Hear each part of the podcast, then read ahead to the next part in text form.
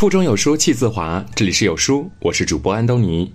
今天要和您分享的文章是：那些认怂的中年人才是真强大。一起来听。前段时间陪我妈去菜市场买菜，碰到一个很多年没见过的学长，他可以说曾是学校最叛逆的一个男生，染黄发、打耳洞，穿着花哨张扬的衣服，总能一眼就能从校园里认出来。现在他在菜市场开了个档口，要不是我妈提醒，我差点认不出。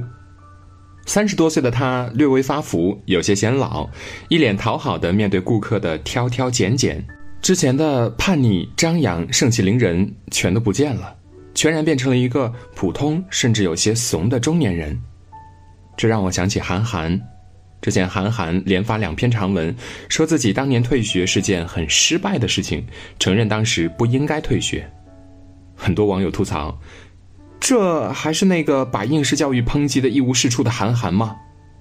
韩寒也变成了他自己最讨厌的人了，不禁感慨：那些叛逆的八零后已经变成很怂的中年人了。知乎上有个提问：“为什么我年龄越大，看周星驰的电影越觉得心酸呢？”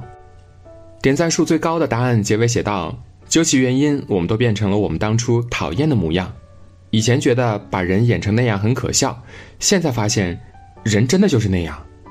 是啊，小时候我们大笑，那个人好像一条狗啊。长大后，我们为人夫、为人妻、为人父母，各自忙于生计，在现实面前才发现，我们都如周星驰电影里的小人物一样，认真且怂的活着。曾经的那些所谓的叛逆，早就消失在各自有的生活重担下，消失在。每日的奔波里，那些贴着叛逆标签的年轻人，不约而同的变成了一个个普通到有些怂的中年人。蒋方舟在圆桌派里讲过一个故事，在一个游戏论坛上，一个八零后发了一个告别帖，说要告别这个游戏了，因为有一天他玩玩游戏，女儿发烧了，带去医院检查，发现是白血病。虽然不是很恶性的白血病，是那种投入钱、投入时间就可以治好的那种，但他在知道的那一刻，他还是决定把这个游戏给删了。到了一定年纪才知道，我们已经没有资格叛逆了。当年是驰骋各个游戏战场的少年英雄，别人骂了一句，叫一个帮派的人去战斗，天下之大任我逍遥。现在怂了，家人的一点风吹草动，都足以让他们。战战兢兢。现实太现实，以至于必须回到现实中去。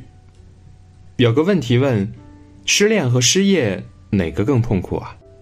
年轻人会说失恋，中年人则会说失业。年龄越来越大，为了不委屈家人，在职场上就只能委屈自己。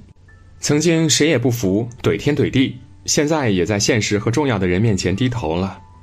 因为当你发现现实当中不仅自己很无力，还有比你更无力的人需要去依赖你的时候，就那一刻，你知道自己没有资格年轻了，没有资格叛逆了，你必须变老。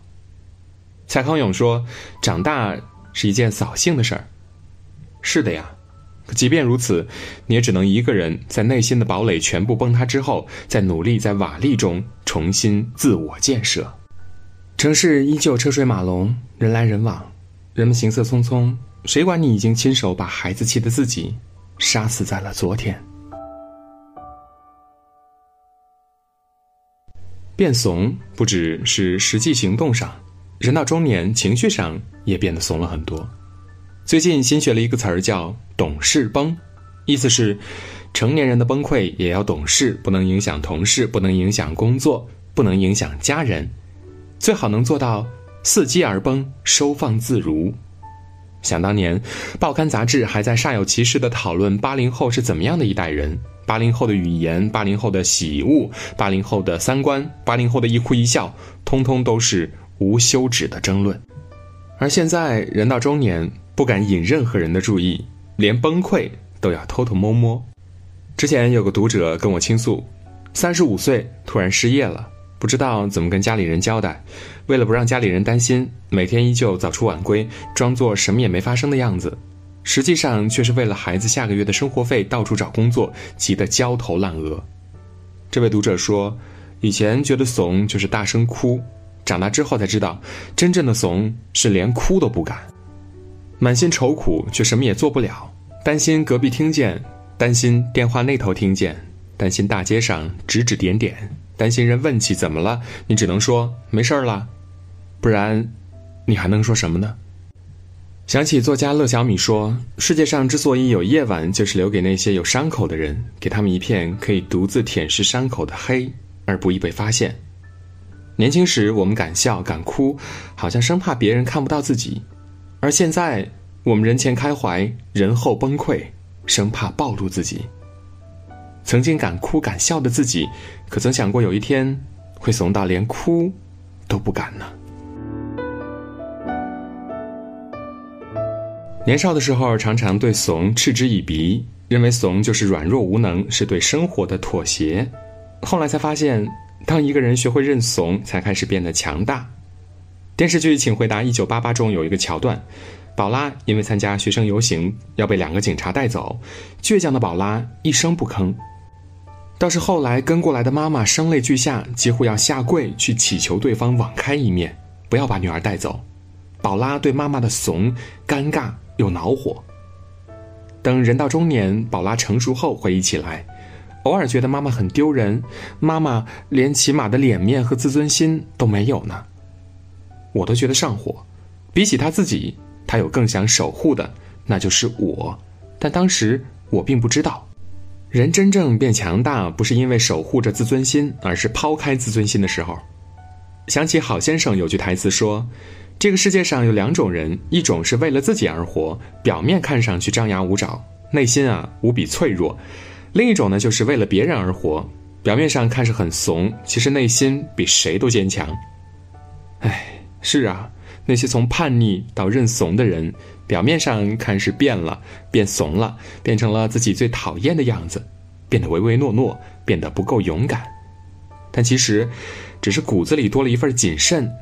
只是因为有了比面子更值得他们在乎的东西，他们的每一次退让，每一次服软，每一次抛下自尊，其实都藏着沉甸甸的责任和深深的在乎。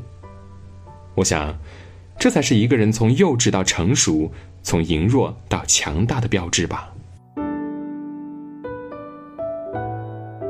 在这个碎片化的时代，你有多久没有读完一本书了？长按扫描文末的二维码，在有书公众号菜单免费领取五十二本共读好书，每天有主播读给你听。我是主播安东尼。如果你喜欢今天的文章，走之前记得在文章末尾给好看的文章点个好看。明天同一时间，我们不见不散。